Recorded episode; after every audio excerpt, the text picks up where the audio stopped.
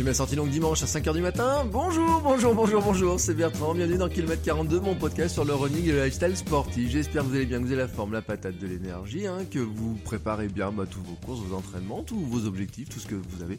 Et moi, effectivement, je suis allé courir dimanche matin à 5h. J'ai placé ma sortie longue entre 5h et 7h du matin pendant que la petite, euh, toute la petite maison dormait. Aujourd'hui, on va aborder un sujet important sur le poids. Euh, je l'ai intitulé Maigrir pour courir ou courir pour maigrir parce que c'est une question que je me suis posée au début que je me pose toujours et je vais essayer d'y répondre et je vais essayer notamment de répondre à vos nombreuses questions que j'ai eues euh, sur ce sujet-là. Donc je vais vous donner à la fois mon parcours, mes anecdotes et aussi essayer de répondre le plus précisément possible quand je le peux aux questions que vous m'avez posées. Allez, c'est parti.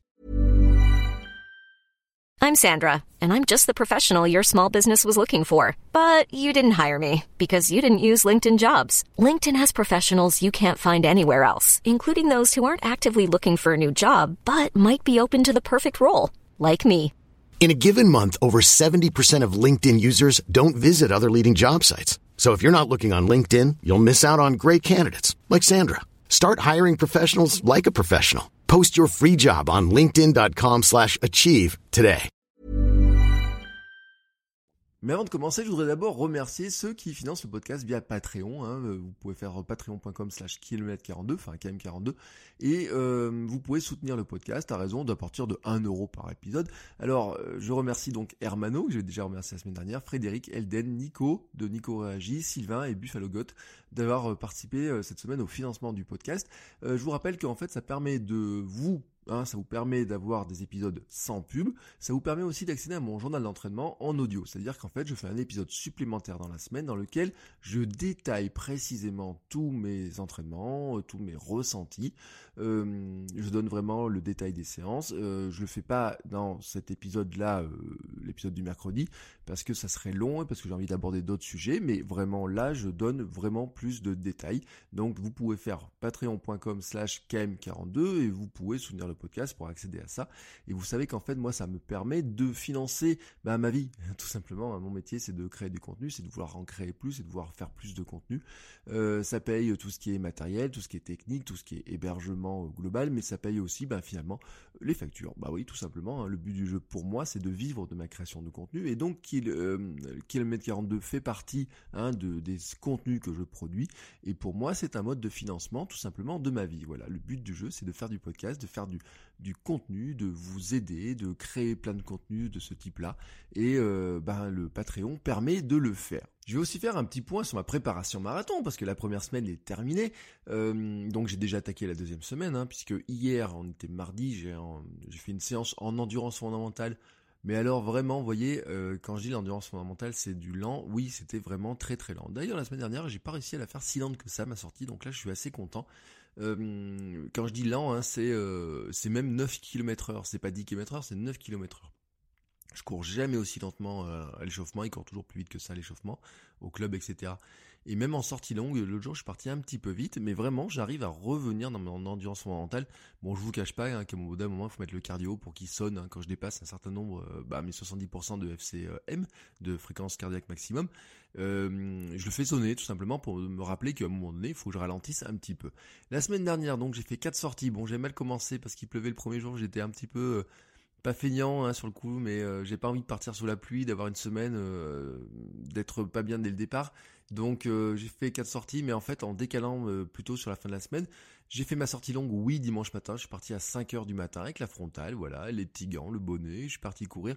J'ai croisé personne, autant le dire. Enfin, si, hein, il y a un moment donné, j'ai croisé deux, un petit couple de personnes qui avaient autour de la cinquantaine. Je me suis demandé ce qu'ils faisaient dans le noir, là, comme ça, en train de se balader autour du plan d'eau. Mais bon, ça, c'est un détail. Je suis pas, j'ai pas suivi jusqu'au bout pour savoir ce qu'ils faisaient. J'avais pas, j'avais pas le, fait, ça faisait déjà, euh, je crois, 15 ou 16 km que je courais, mais j'entre à la maison et je me suis dit, je vais pas faire un tour de plus de plan d'eau pour voir ce qu'ils font. Euh, c'était vraiment une bonne, bonne, bonne semaine. hein. J'ai fait 55 km. Ça faisait longtemps que j'ai pas couru 55 km, mais c'est en fait c'est une progression petit à petit en fait. hein. Je vous parlerai de ça euh, bientôt sur ma règle des 10%. hein, comment on augmente petit à petit la fréquence d'entraînement, le volume d'entraînement, ne pas passer de 0 à 50 km d'un coup. Et euh, donc ça, je suis assez content de la progressivité hein, des choses. Hein. C'est aussi pour ça que j'avais fait ma pré-préparation marathon. C'était pour arriver à cette progressivité. Et puis j'ai senti surtout une bonne énergie. Euh, dimanche matin, quand je suis arrivé à la maison, bah, je dansais. Voilà, j'ai fait une petite vidéo sur Instagram euh, dans mes stories où je dansais euh, sur de la musique, sur parking, etc. J'étais vraiment, mais alors vraiment super bien et je suis super content de l'énergie que j'ai actuellement. je suis, tiens, dans la semaine, je suis allé voir mon médecin pour deux trois trucs, notamment elle m'a prescrit une prise de sang. je m'inquiétais un petit peu de savoir si tout allait bien. Enfin, c'est pas que je m'inquiète, voilà, c'est je me dis on va vérifier, fait longtemps que je pas fait de prise de sang. Est-ce que le faire, tous ces trucs-là, vous voyez, est-ce que c'est à bon niveau? Je vous en parlerai la prochaine fois ou une prochaine fois pour vous dire ce qu'il en est. Hein. C'est peut-être qu'il y a des ajustements à faire, des choses comme ça, parce que ça va être lié un petit peu au sujet du jour. Mais elle m'a dit une phrase qui m'a fait rire. Elle m'a fait, elle m'a dit, on a parlé un petit peu de plein de choses et notamment, je lui dit, je faisais du yoga et tout euh, pour le souffle, etc. Et elle me dit à la fin, elle me dit, bon, je vous félicite pour le yoga, mais moins pour le marathon. Euh, on inflige à nos corps des choses qui sont trop importantes. Courir, oui, euh, marcher, oui, mais le marathon, ça fait pas un peu beaucoup quand même. J'ai beaucoup souri sur l'histoire. Je me suis dit, si un jour je dois lui annoncer que je vais faire un Ironman, elle va, elle va, euh, elle va me regarder avec des yeux euh, énormes. Mais bon, la bonne nouvelle, c'est que j'ai pas prévu de faire un Ironman. Je vous l'avais dit, euh, c'est pas dans mon plan. C'est pas, je pense que je n'ai pas le temps de le faire, que je n'ai pas le, temps vraiment de, de, de, placer toutes les semaines d'entraînement, toutes les séances d'entraînement dans la semaine plutôt. Donc, pour l'instant, le marathon, vous voyez déjà, elle trouve que c'est un peu beaucoup. Alors, bon, euh, mais j'ai souri avec cette petite phrase-là. Elle m'a dit oui, le yoga c'est très bon, mais euh, vraiment la course à pied ne courait pas trop. Et surtout, c'était un petit peu de leur dire ne revenez pas blessé. Surtout ne revenez pas blessé. Euh, elle m'avait vu hein, sur ma périostite, elle le sait, donc elle a un petit peu vérifié le bas des jambes, etc. Pour tout allait bien. Mais c'était avec un sourire, vous voyez. C'est pas c'est pas dire attention faut pas faire ça hein. non non elle dit euh, prenez soin de vous. Voilà. C'est voyez c'est un peu la bienveillance. Moi j'aime bien ce mon médecin parce que c'est un peu la bienveillance. Elle donne euh, rarement des médicaments ou vraiment quand elle a vraiment vraiment vraiment besoin. Mais euh, elle est elle est vraiment dans cette bienveillance et aussi dans une approche qui pour un médecin est assez surprenante mais qui des fois je dis à ma femme qui ma, femme fait des études de naturopathie je dis des, fois notre médecin elle a une, approche assez naturopathique dans son histoire des fois vous allez la voir disant ouais je suis pas bien et tout elle dit bah prenez euh, des tisanes, prenez ça, prenez ça et tout, mais elle dit ça sert à rien de prendre un médicament, donc elle le prescrit pas, elle, voyez. Alors euh, ça peut en, peut-être en surprendre certains, mais j'aime bien moi cette approche-là, et c'est pour ça que j'aime bien mon médecin. Mais ça, bon, c'était une petite parenthèse.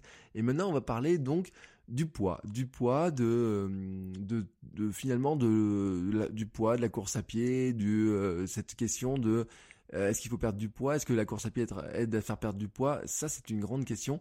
Euh, c'est une grande question à laquelle euh, je n'ai... en fait, j'ai des, des, des, parties de réponse dans cette histoire-là. Mais vos témoignages me montrent hein, que vous êtes un certain nombre à avoir perdu du poids en courant, ou en tout cas que la course à pied faisait partie de la perte de poids. Parce que c'est un petit peu ça. Vous voyez, le l'histoire de, tout ça, de cette question, c'est un petit peu l'œuf et la poule, hein, même si c'est pas, c'est plus facile à trancher, je pense que c'est que l'œuf et la poule. Mais finalement, ce que je disais en intro, c'est est-ce que euh, on court pour perdre du poids ou est-ce que perdre du poids aide à courir? Est-ce qu'il faut d'abord perdre du poids avant de courir ou est-ce qu'il faut courir pour perdre du poids? Vous voyez toutes ces questions-là quand on tourne autour de ça. Bon, moi je vais vous donner mon parcours, je vais donner mon ressenti. D'abord, il faut rappeler euh, l'impact du poids sur la course à pied parce que c'est quand même un élément important. Euh, en fait, le poids qui augmente fait augmenter aussi le rythme cardiaque et donc la consommation d'oxygène. Quand on est plus lourd, plus gras, la température corporelle à l'effort augmente aussi. Euh, il y a aussi une dépense de la, une augmentation des dépenses énergétiques, mais aussi en fait une hausse de la pression exercée sur le sur les os et sur les articulations. Donc, ça veut dire que le fait de courir en surpoids, ou le fait d'être gros quand on court, finalement, ben ces rythmes cardiaques, c'est pas terrible, hein, franchement. Bon, ça explique aussi, hein, on a du mal à courir plus vite, les performances, etc. On se traîne du poids, bien entendu, mais aussi c'est ce, coup, ce, truc sur les articulations. Le qu'est-ce qu'on fait peser sur nos articulations, nos pieds, nos mollets, enfin nos mollets, c'est des muscles, euh, le genou, enfin même le dos, etc. En courant en surpoids? Moi, c'est une question que je m'étais beaucoup posée. Et d'ailleurs, je dois le dire, au départ, je ne voulais pas courir tant que j'étais en surpoids. Tant que je faisais plus de 100 kilos, j'avais dit je ne vais pas courir.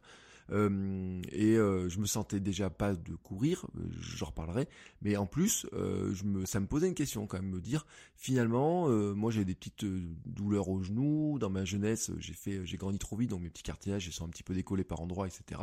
C'était l'histoire de dire, est-ce que finalement de courir en étant surpoids ne serait pas contre-productif et mauvais tout simplement pour mon corps? Ensuite, euh, avoir une masse grasse plus faible réduit en fait le besoin en oxygène et diminue la dépense énergétique liée à la foulée. Donc ça, on comprend que eh ben, finalement d'être plus léger, hein, euh, d'avoir une masse grasse plus faible, va favoriser finalement euh, la course à pied. Hein. donc je vous le dis, hein, ça veut dire qu'on consomme, on a moins besoin d'oxygène. Donc ça, c'est un point qui est important. Et puis, ben oui, bien sûr, on dépense moins d'énergie pour se déplacer. Et puis, il y a une étude américaine du National Runner Health Study auprès de 4700 participants qui a démontré qu'une fluctuation de 2 kg peut engendrer un écart de près d'une minute sur 10 km. Une fluctuation de poids de 2 kg peut engendrer un écart de près de d'une minute sur 10 km. Oui, oui, oui. En fait, euh, 2 kilos, hein, vous voyez, la 2 kilos, ça fait une minute sur 10 km. Donc, ça fait quand même un écart qui est important. Et c'est vrai que moi, quand je me dis, bah maintenant, t'as perdu 20 euh, kilos, euh, si je fais la multiplication, etc., je me dis effectivement, il est logique que mon 10 km, je le cours plus vite maintenant que quand j'en faisais 90. Hein. quand j'ai couru mon premier 10 km, je vais faire 90, 92 kg, quelque chose comme ça. Euh, il est normal que je cours maintenant plus vite. Il est logique. Il est logique aussi que ma foulée soit améliorée. Il est logique que je me sente mieux dans mon corps. Mais la question, c'est finalement, bah, comment on y arrive? Comment on arrive à ça? Par quoi moi j'ai commencé? Alors moi j'ai commencé en fait par euh, mieux manger. Voilà, tout simplement, j'ai pas commencé par courir, j'ai commencé par mieux manger. Et je vais vous dire vraiment mon sentiment, c'est que euh, ce qui fait vraiment perdre du poids, c'est de mieux manger. Je dis pas de faire un régime, hein, mais nous on a fait un rééquilibrage alimentaire, ce qui est très différent. En fait, on a réappris à manger, tout simplement. Euh, ma femme est allée voir une diététicienne et qui lui a donné des, bases, des conseils de base, vraiment. Elle lui a pas donné des repas tout faits, elle lui a donné des exemples de ce qu'on pouvait faire de ce qu'il fallait mettre dans les repas, tout simplement. On a appliqué ça, puis moi ensuite je suis retourné, on a affiné pour moi. Et vraiment, euh, la base de ma perte de poids, c'est l'alimentation. C'est vraiment d'apprendre à mieux manger. C'est pas faire un régime. J'ai pas du j'ai pas eu de privation, soyons honnêtes. Hein, je me suis jamais senti vraiment privé. Alors bien entendu, euh, il a fallu me déshabituer du sucre, hein, ça je vais en reparler. Mais en fait, euh, ça a été vraiment de rééquilibrer l'alimentation. Il y a plusieurs années, je pensais pourtant que courir permettait de manger n'importe quoi. Quand je dis plusieurs années, c'était il y a plus de 10 ans, largement plus de 10 ans, je m'étais mis à recourir à une époque. Mais à l'époque, oui, je faisais dans cette zone-là, entre 90 et 100 kilos, vous voyez. Et en fait, je me rappelle que c'était un calvaire. C'était tout simplement un calvaire. J'avais lu un témoignage dans un bouquin d'une femme qui disait, je cours pour manger du chocolat. J'aime trop manger du chocolat, euh, je veux pas me passer de chocolat, donc je vais courir, ensuite je mange du chocolat. Et en fait, je me suis rendu compte que ça ne marche pas si vous êtes en surpoids. Si vous voulez perdre du poids, en fait, ce truc-là de dire je mange du chocolat, je vais courir, ça ne marche pas. Non, ça ne marche pas parce que perdre du poids, finalement, hein, perdre du poids, c'est quoi? C'est avoir une dépense calorique qui est plus importante que ce qu'on mange, qu'en absorption. Mais si vous absorbez beaucoup, beaucoup de calories si vous mangez beaucoup, vous allez beaucoup courir beaucoup, euh, ça marche pas. Il y a que si vous aviez un volume très très très très important, vraiment un volume très important, euh, que vous pourriez manger n'importe quoi, vraiment. Hein. Ou alors vous vraiment vous avez un métabolisme qui fonctionne à plein pot, qui qui prend tout ce qu'il y a. Mais quand on est jeune, c'est un petit peu le cas, mais en vieillissant, on se rend compte que c'est moins le cas. Et vraiment, vous voyez les sportifs de niveau, on a tous l'anecdote euh, Michael Phelps qui mangeait 7 Big Mac, mais en nageant 7 à 8 heures par jour peut-être. On a l'anecdote de comment il s'appelle Usain Bolt qui la veille euh, des Jeux Olympiques mange un Big Mac au milieu de la pelouse, euh, je peux à quels Jeux Olympiques c'était. Donc ça on a entendu des anecdotes comme ça, mais c'est des gars qui courent depuis des années, qui ont qui sont extrêmement affûtés, qui ont un volume d'entraînement, un volume de musculation, un volume de travail qui est très très très très très très important et qui dépasse très largement ce que nous faisons. Quand on dit on n'arrive pas à placer 7 à 8 heures d'entraînement dans une semaine, euh, pour certains, euh, quand je pense par exemple à des cyclistes, quand on pense à des, euh, nageurs, etc., eux, ils placent deux séances d'entraînement par jour, hein, tout simplement. Ils vont nager deux heures, ils vont faire deux heures de muscu. Donc, ce qu'on fait nous en une semaine, ils l'ont fait en deux jours, et encore, des fois, encore plus que ça. Hein, quand je pense aux cyclistes qui a rappelé, qui sont sur un vélo 7 à 7, 6 à 7 heures par jour. Bon, voilà. Donc là, pour eux, c'est normal. Il y a une grande, grande, grande dépense. Mais pour nous, j'ai envie de dire comme un des mortels et sportifs, c'est pas pour sportifs du dimanche parce qu'on est plus que des sportifs du dimanche maintenant à notre stade. Mais quand on court, voilà, deux trois fois par semaine, on peut pas dire qu'on va manger n'importe quoi et on va m'écrire. C'est pas possible. Et en fait, j'en ai un exemple. C'est que euh, à la naissance de ma fille, donc en 2018, j'ai fait une couvade. Alors j'avais déjà perdu pas mal de poids Et en fait, je, à la naissance de ma fille, il s'est passé quelque chose de particulier, c'est que j'ai pas travaillé. Ma fille est née le 14 janvier. J'ai pas travaillé du tout du mois de janvier et j'ai pas travaillé du tout du mois de février. Le but du jeu, c'était d'être avec ma femme avant l'accouchement pour être sûr d'être là le jour de la naissance et qu'elle soit pas inquiète, la sécuriser. Donc j'avais arrêté de travailler avant Noël et puis ensuite entre de, on va dire, mi-janvier la naissance de ma fille et oui, on va dire début mars, j'avais pas travaillé, c'est-à-dire j'ai pas de déplacement, je restais à la maison, etc. Mais ensuite, sur le mois de mars, j'ai dû, j'ai dû vraiment euh, rattraper, cravacher beaucoup hein, sur le mois de mars et sur le mois d'avril. Et donc j'étais beaucoup en déplacement, vous voyez, donc euh, beaucoup moins de repos, beaucoup moins de hum, une alimentation qui était vraiment très très très défaillante. On rajoute en plus les nuits un peu courtes parce que notre fille, elle a rapidement fait ses nuits, mais bon, il y a eu un, un temps où elle avait un biberon autour de 2h ou 3h du matin, vous voyez, dans ces zones-là. Un biberon autour de minuit, puis un, un biberon dans la nuit. Euh, donc euh, ça n'a pas duré très longtemps, mais on a eu ce, cap à ce moment-là. Et donc ce cocktail-là, plus en plus, je vais rajouter un petit peu les émotions, on va dire. Euh, mais c'est vraiment le repas de midi. pour vous donner, c'était sandwich à tous les jours, quoi. C'était un sandwich tous les jours, panini tous les jours. j'étais tous les jours à droite à gauche. Il y a des, en fait, toute la semaine j'étais à, je mangeais en une demi-heure, trois quarts d'heure en, marchant, etc. Donc c'était vraiment une période où je mangeais vraiment, vraiment très très mal. J'ai pris 7 kilos. Voilà, tout simplement, j'ai enflé de 7 kilos en quelques semaines. C'est incroyable, alors que pourtant j'allais courir. C'est-à-dire que j'avais euh, avec ma femme, on a dit oui oui, je vais continuer à courir. J'allais même courir jusqu'à trois fois dans la semaine dans les premiers mois de ma fille. Euh, parce que ma fille, euh, j'avais cette chance-là, c'est que finalement, une fois qu'elle avait pris son biberon de la nuit, elle dormait assez beaucoup, hein, finalement. Donc aller courir le soir, alors l'entraînement club, je pouvais le faire. Euh, j'ai couru, euh, je dis pas, j'ai pas couru la semaine de sa naissance, mais la semaine d'après ou presque, je courais à nouveau avec le club, euh, une séance ou deux, et puis j'allais arriver à courir le dimanche hein, pendant la sieste de ma fille, qui faisait une sieste le matin, une longue sieste le matin, une longue sieste l'après-midi. Tout le monde dormait à la maison, moi je partais courir. Et donc j'avais cette activité physique qui était là, et pourtant, et pourtant, je gonflais, je j'enflais. Alors on peut dire qu'il y a le côté couvade, mais il y avait un côté surtout alimentation qui était catastrophique.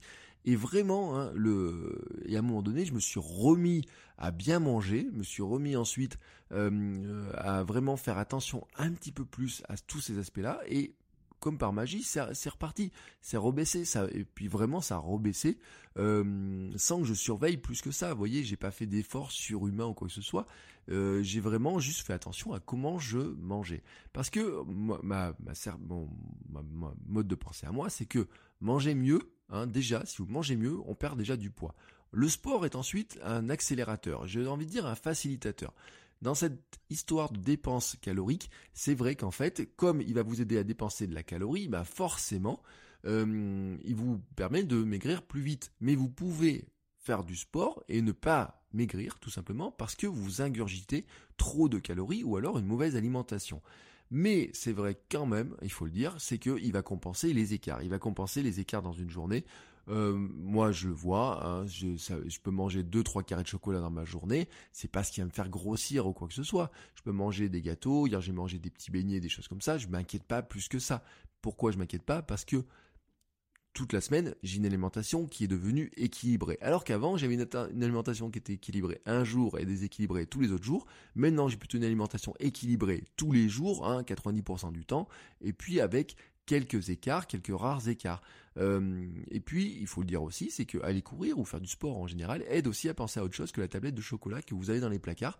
Mais je pense que le meilleur conseil euh, vraiment dans cette histoire-là, vous le savez, c'est que ça, commence aux courses. C'est-à-dire que dès, dès qu'on fait des courses, il faut éviter de remplir ses placards de cochonneries, de sucreries et de choses qui ne sont pas très équilibrées. Euh, ce que j'ai ensuite euh, fait, c'est que je n'ai pas commencé par le running. Je l'ai dit, je voulais pas courir en étant euh, gros, voilà, tout simplement parce que je me sentais pas. Je me sentais trop lourd, j'avais pas de plaisir, j'avais pas de souffle. j'ai essayé de faire des séances, j'y prenais aucun plaisir. J'avais même couru au bord de la mer, j'ai engueulé ma truc. Je disais mais c'est pas possible, mon iPod, arrête de me donner des consignes de courir, j'en ai ras le cul. Euh, pourquoi? Parce que j'étais pas bien, parce que déplacer 100 kilos, ça va pas, quoi. Vous voyez, euh, j'allais courir une fois le, le, à la plage. J'en revenais exténué alors que j'avais fait quatre bornes et j'étais vraiment pas bien. Vous voyez, j'avais pas de plaisir, c'était, j'ai pas de souffle. Et donc, ce que j'ai fait, c'est que j'ai d'abord commencé par marcher. Bah oui, la marche, c'est la première endurance fondamentale. Commencer par marcher, en fait, l'homme est ainsi fait qu'en marchant, il dépense des calories. On en dépense presque autant en marchant qu'en courant euh, lentement, ou même qu'en courant à certaines vitesses. Donc, d'abord, j'ai commencé par marcher. Au bout de quelques mois, j'ai couru, mais c'était encore difficile. Mais par contre, mon poids euh, baissant, il y a un truc que j'ai fait, c'est que je me suis inscrit euh, dans un club euh, qui avait du 8 et du fitboxing. Voilà, il y avait un coach, donc le lundi et le mercredi. Euh, lundi c'était fitboxing avec des gants, taper sur des, des trucs là, des, en fait c'est des mouvements de fitness mais avec des, euh, des punching balls. Et puis il y avait du, euh, du hit, et puis vraiment moi je me cache pas, c'est-à-dire que moi je me mets au premier rang, voyez, il y en a qui se cachaient, qui se mettaient au fond quand faisait moins possible, moi je me mettais en premier rang face au coach, et je lui ai expliqué, je suis allé le voir, je lui ai dit voilà, euh, je vais faire ça, je vais perdre du poids et tout. Il a vu hein, que je perdais, il a vu que j'étais motivé, et puis ensuite un jour il m'a dit on va faire un test. Ce test, il m'a dit, euh, il m'a dit, est-ce que tu vois vraiment si ça change quelque chose de faire du hit et du kickboxing? Et je lui dis, j'en sais rien. Puis je faisais de la piscine à côté aussi. Je faisais une séance de piscine par semaine là aussi en club pour apprendre à mieux nager.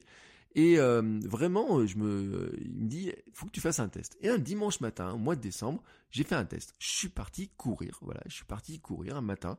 Et là, c'est devenu kiffant. C'est-à-dire que là où je me traînais, il y a un moment donné, j'ai pris le truc, j'ai dit, et ça monte, j'arrive à monter tout seul. À cet endroit-là où j'étais obligé de marcher, où j'en pouvais plus, ce petite montée-là, je suis capable de la faire, je suis capable d'aller courir.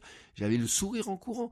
Et quand j'ai regardé mon cardio à l'arrivée, mais j'avais gagné, mais un temps, mais euh, peut-être deux minutes au kilomètre ou quelque chose comme ça, ou peut-être voir plus, en prenant un plaisir qui était beaucoup plus important. Pourquoi? Parce que tout simplement, c'est que certes j'étais plus léger, j'avais perdu du poids, mais mes efforts alimentaires m'avaient permis déjà de perdre du poids.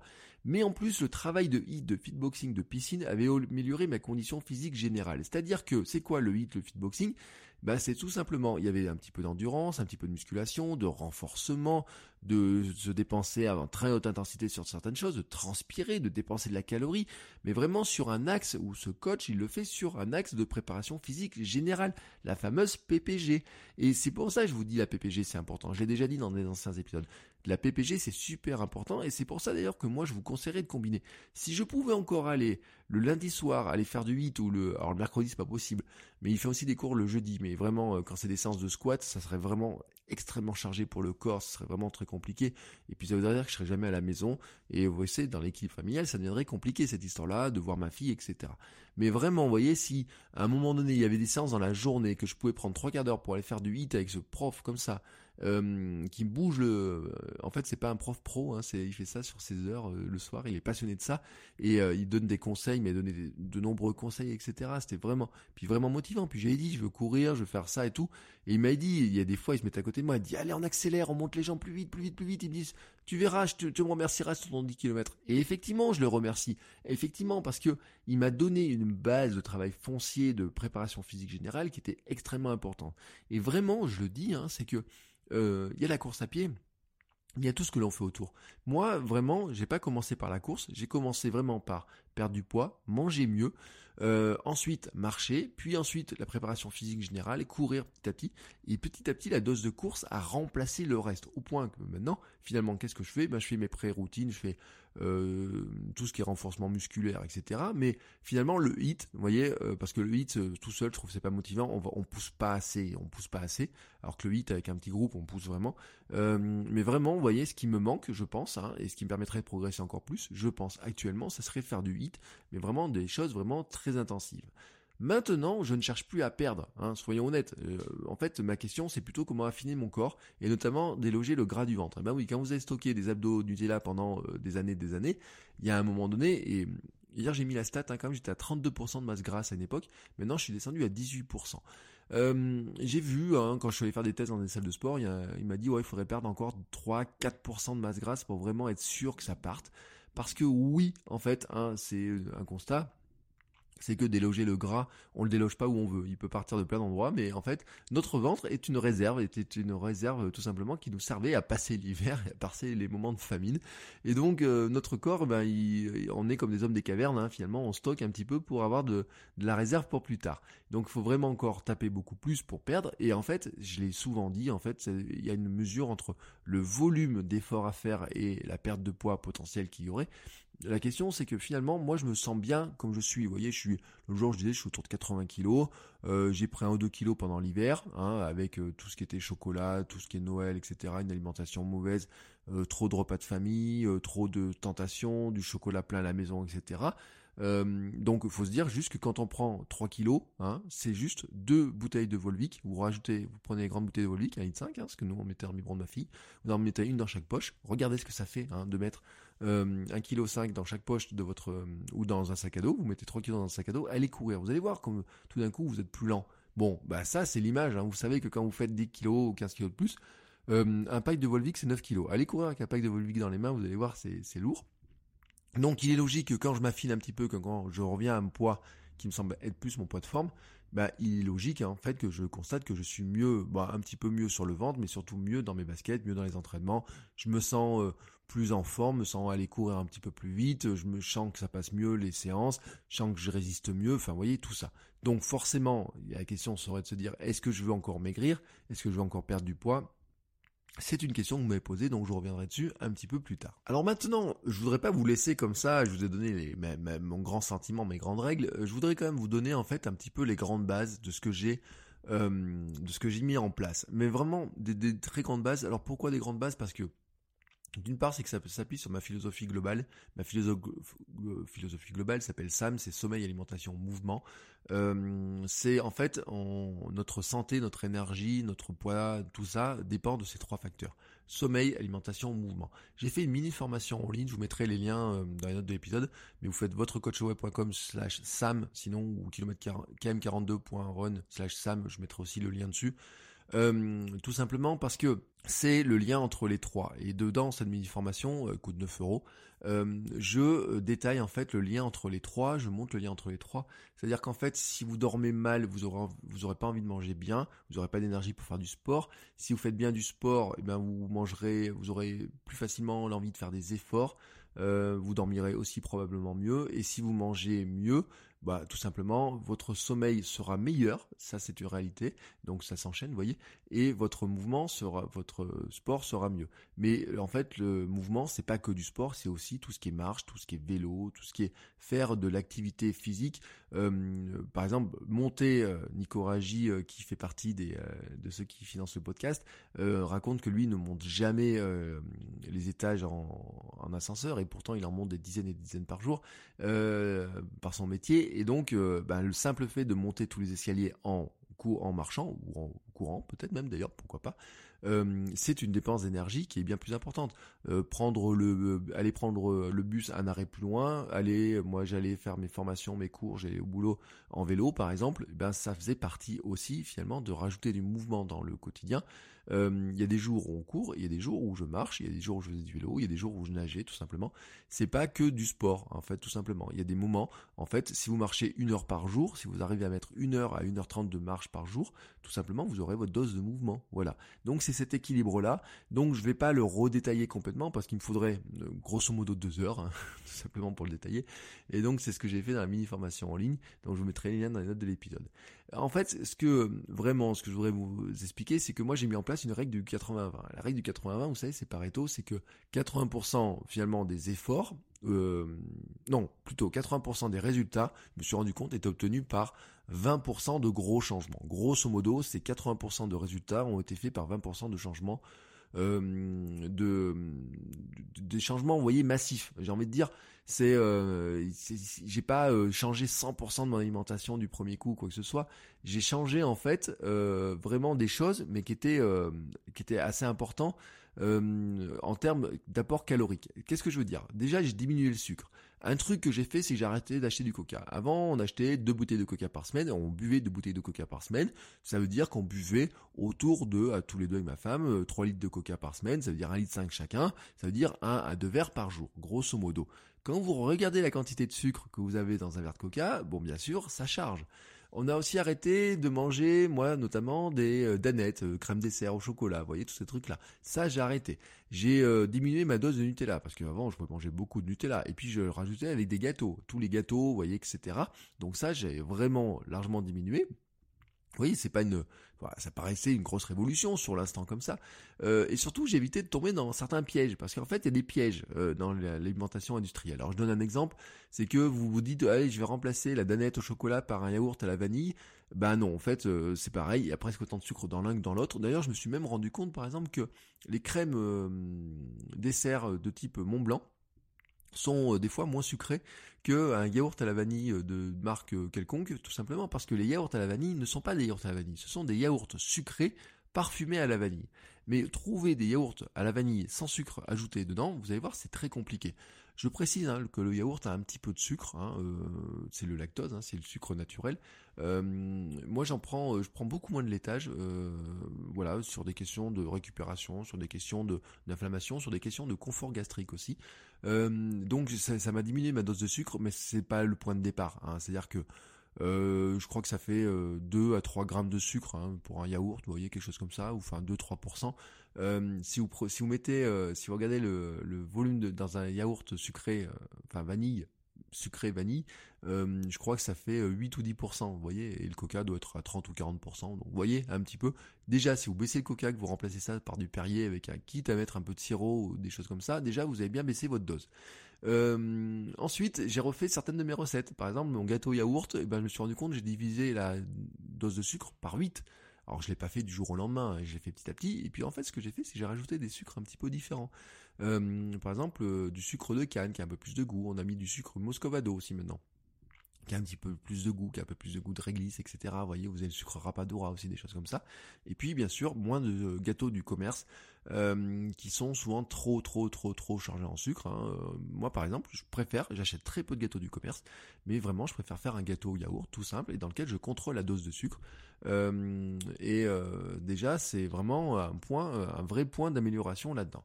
Ensuite, c'est un équilibre euh, entre euh, euh, les types d'ingrédients dans les repas. En fait, c'est vraiment l'équilibre des assiettes. C'est comment, en fait, regarder notre assiette différemment. Là, j'ai appris à manger. Je le dis très clairement. Je dois remercier la diététicienne hein, qui vraiment nous a donné des conseils, qui nous a dit voilà, il faudra apprendre à manger. Elle avait dit à ma femme, faut arrêter de vous nourrir comme des étudiants.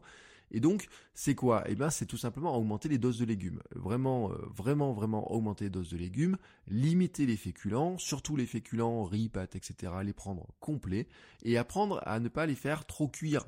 Parce que si vous le faites trop cuire, c'est du sucre. Voilà, ils deviennent des IGO, donc ça sert à rien de prendre des féculents où vous faites cuire trop longtemps. Il faut apprendre à cuire des pâtes. Euh, si les pâtes, faut les faire cuire 7 minutes, faut les faire cuire 7 minutes.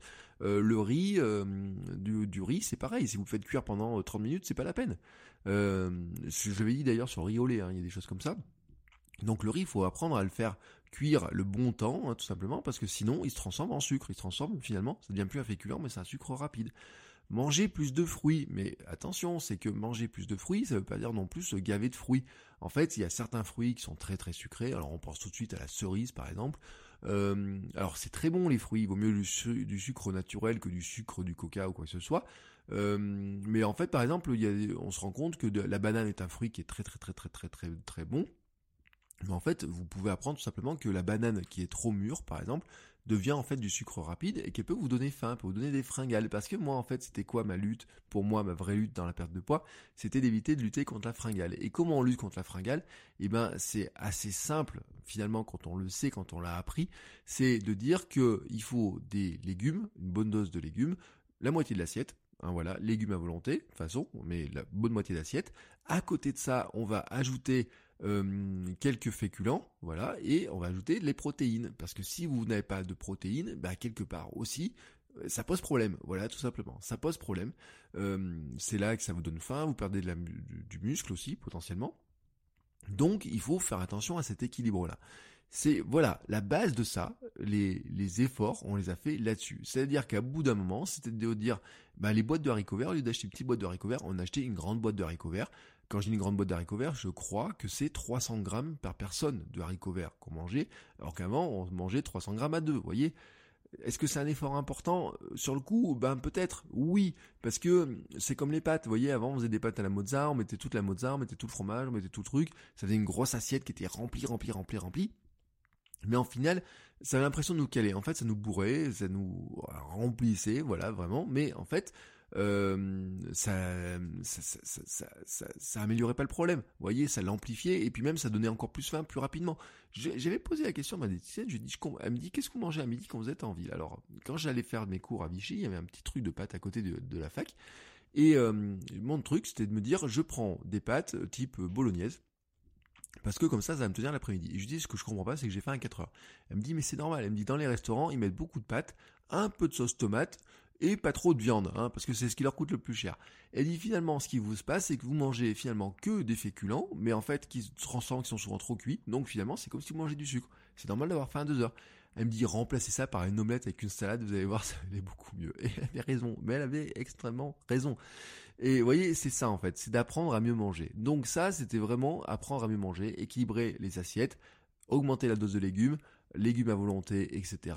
Limiter à la fois les protéines et les féculents, mais en garder suffisamment dans l'assiette quand même. Ensuite, ensuite, je le dis, c'est les habitudes sportives, les habitudes de mouvement, voilà. Euh, vraiment, quand je dis hein, que le, changement, c'est que je n'ai pas fait de régime, je n'ai pas eu de privation ou quoi que ce soit, c'était rééquilibrer l'alimentation et rééquilibrer la dose de mouvement, remplacer la bagnole par moment euh, par de la marche, remplacer même le bus par de la marche ou du vélo. J'avais acheté un vélo, oui, il y a 6-7 ans, j'ai acheté un vélo, je me suis mis à rouler en fixie, et eux d'aller rouler, d'aller euh, travailler en bus, et ben je me suis mis à aller travailler en vélo. Ben ça faisait 15-20 minutes le matin, 15-20 minutes le soir, ben voilà, ben déjà j'avais presque une heure de sport. Si je faisais des petits détours, des choses comme ça, vous voyez, ça faisait une petite... Alors des fois, moi j'ai des côtes en plus, ça faisait un petit peu transpirer au retour pour rentrer à la maison. Mais quelque part, j'avais ma dose tout simplement euh, de mouvement, venait tout simplement de ce petit changement-là. Euh, et que j'ai gardé par exemple dans mon quotidien. Des fois, vous voyez, je dois... Il y a des, parcours je, je, pense par exemple quand je vais faire euh, certains cours, euh, je peux y aller en bus, vous voyez, il y a un endroit, je peux faire un petit quart d'heure de marche pour y aller en, bus, il y a le bus qui passe, et ben euh, soit j'ai un quart d'heure, 20 minutes de marche, soit j'ai 5 minutes de bus. Et ben je me débrouille pour avoir le temps pour faire euh, pour le faire en marchant, tout simplement, pour le faire en marchant plutôt que de prendre le bus. Et même au retour ensuite, alors vraiment quand, quand je suis pressé que là je reprends le bus, mais vraiment il y a un moment donné, au lieu de prendre une correspondance, de faire un bus puis un autre, je vais prendre le deuxième bus directement, je vais à pied, ça me fait marcher 15-20 minutes, mais en fait, j'ai ma dose de marche. Et quand je regarde à la fin de ma journée ma montre qui compte les pas, oui, parce que ça, ça fait partie aussi des, petits trucs, des petites astuces que je donne aussi, et ben tout simplement, j'étais, euh, j'ai mes 10 000 pas quasiment tous les jours, vous voyez, à peu près. Bon, quand je cours, j'en ai beaucoup plus. Mais ça, c'est une, bien sûr, c'est logique, surtout quand euh, on va courir 50 euh, km dans la semaine, forcément, le nombre de pas, il finit par augmenter là-dessus. Donc voilà, en fait, tout simplement. Vous voyez le truc. Le comment moi j'ai procédé, c'est assez simple finalement. C'était de dire, je commence par rééquilibrer mon alimentation, j'ajoute du mouvement, je fais attention à me dormir. J'ai oublié le point important, l'hydratation, euh, boire, boire, boire. Euh, parce qu'en plus d'ailleurs dans la perte de poids, le fait de ne pas assez boire provoque plein de changements et notamment euh, la diététicienne m'avait dit un truc qui était important c'était de dire est-ce que votre corps ne confond pas la faim et la soif? Si vous buvez pas assez en fait votre corps pour réclamer euh, quelque chose, vous, vous avez l'impression que vous avez faim, mais en fait votre corps il a juste soif, il faut lui donner de l'eau. Et donc ça, vous voyez ce truc-là, moi je me suis mis à suivre ma consommation d'eau, avoir toujours une bouteille d'eau dans mon sac, toujours, toujours, toujours une bouteille d'eau dans mon sac, la vider le matin, la vider le soir. Euh, vraiment, je commence la journée avec un, avec, en buvant de l'eau, je finis la journée en buvant de l'eau, j'ai toujours de l'eau, même la nuit à côté, toujours, toujours, toujours, toujours de l'eau plate. Euh, j'ai arrêté le café récemment, mais ça n'a rien à voir. Franchement, soyons honnêtes, le café, le thé, etc. Dans la perte de poids, il y a rien du tout. Il y a que si dedans vous le sucrez, vous mettez trois sucres dans votre café. Là, voilà, il faut arrêter de sucrer ce truc-là. Euh, ou alors, faut prendre des sucres. Euh, vous voyez, alors au moment où vous prenez du sirop d'agave. Maintenant, notre astuce, c'est mettre du miel. Le miel, c'est sucré mais c'est naturel, ça a plein de bénéfices, etc. Une toute petite cuillère de miel, c'est bien mieux qu'un carré de sucre, par exemple. Vous voyez, c'est ça, ce genre de petites astuces comme ça, euh, de petits changements qu'on a fait, et ben euh, finalement, ça représente. Quand je regarde comme ça, les gens ils me disent ouais mais ça fait beaucoup de changements, mais en fait non, c'est que à chaque fois on a fait des tout petits changements. Ces petits changements en fait euh, cumulés font qu'à la fin, ça envie de faire des plus gros changements, mais chaque gros changement en apparence, on n'est pas, n'est pas commencé par le gros changement. En fait, ce sont des ajouts de petits changements jour après jour qui font qu'au final, on a construit des gros changements. Mais en fait, je me suis rendu compte, vraiment, je me suis rendu compte que juste en dormant mieux, en, diminuant le sucre, en augmentant les légumes dans l'alimentation et en buvant tous les jours de l'eau, suffisamment d'eau, je me suis juste rendu compte qu'à partir de ça, donc ces 20% de changement, 80% de ma perte de poids a été faite de cette manière-là. Vraiment, 80% a été faite de cette manière-là. Le reste ensuite, c'est de l'adaptation, c'est du euh, de l'affinage, de l'affûtage, des choses comme ça. C'est maintenant, vous voyez, euh, là maintenant on rentre dans la période où on se dit, bah, comment je fais pour aller plus loin, comment je fais pour perdre telle ou telle chose, etc. Et euh, est-ce que ça mérite tel ou tel effort? Mais vraiment, le gros du truc, j'ai envie de dire, hein, le dégraissage, le dégraissage global des choses, c'est vraiment ce que je viens de vous dire. Euh, vraiment faire juste rééquilibrer le volume des assiettes, hein, manger la moitié en légumes et le reste, c'est pas on commence pas par servir des pâtes, c'est d'abord on remplit de légumes et ensuite on met les pâtes. voilà, c'est ce sens-là. On boit, on diminue les gâteaux, on diminue l'industriel aussi. On a beaucoup diminué les produits industriels, soyons honnêtes. Euh, par exemple, les mélanges de légumes. Vous moi, nous, on achète des légumes surgelés hein, souvent parce que comme ça, c'est, il y a des légumes de saison. Euh, quand on les achète au marché, c'est bien, mais quand il y a des légumes, quand c'est plus la saison, c'est plus la saison. Mais vous les trouvez en surgelé, ils sont surgelés quand c'est la saison et donc ils gardent leur qualité à ce moment-là bah, la logique en fait c'est de dire il vaut mieux avoir des légumes surgelés non cuisinés, vous les cuisinez comme vous voulez, plutôt que d'acheter une ratatouille toute faite, euh, où les légumes sont cuisinés, mais dans lequel ils ont rajouté beaucoup d'huile, de sucre, etc. Des fois, là non, vous contrôlez ce que vous pouvez ajouter à l'intérieur. Vraiment, voilà, c'est ça, vous voyez, c'est ça, c'est ce qui m'a permis moi de perdre mon poids. Ceci étant dit, maintenant je vous propose de passer sur la partie des questions euh, que vous m'avez posées. Hein. Alors je vous ai proposé de me les poser par mail, j'ai eu quelques questions par mail, j'ai des mails aussi, des questions par Instagram, des stickers, etc. Je pourrais pas répondre à tout, tout, tout, tout, tout. Je vais essayer de répondre euh, au plus global, mais je veux vraiment vous donner un petit peu les, euh, vraiment le ressenti. On va le faire, je vais essayer de le faire assez rapide dans l'histoire. Une question m'a été posée sur la course en surpoids. Finalement, courant, comment courir sans se blesser, voyez? et je l'ai dit oui parce que finalement on charge son corps en poids. Euh, et je crois hein, vraiment que quand on est en surpoids, qu'on veut courir, et à un moment donné, il faut ben, prendre en compte en fait la mécanique globale de notre corps. Euh, bien sûr, on va se dire ça va nous aider à maigrir, ça c'est une chose, mais en fait il faut miser sur la musculation et sur le gainage. C'est un conseil que m'a donné euh, la diététicienne aussi. Faire du gainage tous les jours, du gainage, du gainage, du gainage tous les jours. La planche, alors maintenant je fais pas de la planche statique, je fais que des abdos, enfin du gainage dynamique. Mais ça, je vous en reparlerai parce que c'est une évolution que j'ai faite finalement entre le début de ma pré-prépa et la fin de ma prépa. Euh, je suis passé d'un gainage statique, la planche, classiquement, à euh, un gainage plus dynamique. Euh, et vraiment, ça en fait, ça va vous aider à tenir le haut du corps, hein, vraiment. Et en fait, la course à pied, c'est euh, tout le corps court, hein, c'est pas juste les jambes qui propulsent. Et en fait, le fait d'avoir une bonne tenue du haut du corps, bah, aide tout simplement à alléger hein, ce qui se passe sur le bas du corps. Et un autre truc qui allège, c'est le balancier, le mouvement des bras. Et oui, il faut apprendre à balancer les bras et bien courir, etc. Ça, vous voyez, c'est ce que vous trouvez des exercices de gamme, des choses comme ça. J'ai même vu des astuces dans un livre. Il faut courir les bras en l'air. pour essayer de trouver, voyez, la, posture qui vous permet d'être plus plus élevé, plus aérien, etc. Euh, mais en fait, euh, ce maintien donc du gainage, la musculation du haut du corps, plus le mouvement des bras de balancier, fait qu'en fait, on allège tout simplement le poids global hein, qu'on a sur le, qui, va supporter sur le corps. C'est-à-dire que finalement, on aide tout le corps à porter euh, et pas juste que tout ça repose sur nos jambes. En fait, je me suis rendu compte aussi que quand je quand j'ai commencé à courir, quand j'étais en surpoids, et à un moment donné, j'avais l'impression de lutter contre la piste. J'ai l'impression de lutter contre les chemins. Vous voyez que j'étais en, vraiment en lutte. Euh, et à un moment, je me dis, oh, c'est la faute de mes chaussures. Mes chaussures, elles, m'amènent trop sur le talon. Je sais pas quoi. Faut changer de chaussures. En fait, je me suis rendu compte que c'était aussi ma technique de course, tout simplement. Euh, bah, les bras peuvent s'utiliser, le haut du corps qui était pas assez musclé, pas assez gainé, vous voyez, il y avait un travail qui était important là-dessus à faire. Et puis, euh, en fait, je me suis rendu compte aussi que, et ça c'est quelqu'un qui me l'a analysé en courant, que ma puissance euh, dans mes jambes, que j'avais développée forcément pour bah, traîner le, le, corps et pour arriver à muscler, etc. J'avais développé une grande puissance dans les jambes, forcément, mais en fait, elle était utilisée surtout vers le haut, une oscillation verticale, plutôt que d'aller vers l'avant, en propulsion. Et ça, en fait, c'était, la cause en partie de ma périostite. C'est-à-dire que le fait d'avoir une oscillation très haute, euh, déjà je perdais beaucoup d'énergie, qui servait à partir vers le haut au lieu de partir vers l'avant, donc ça c'était un problème.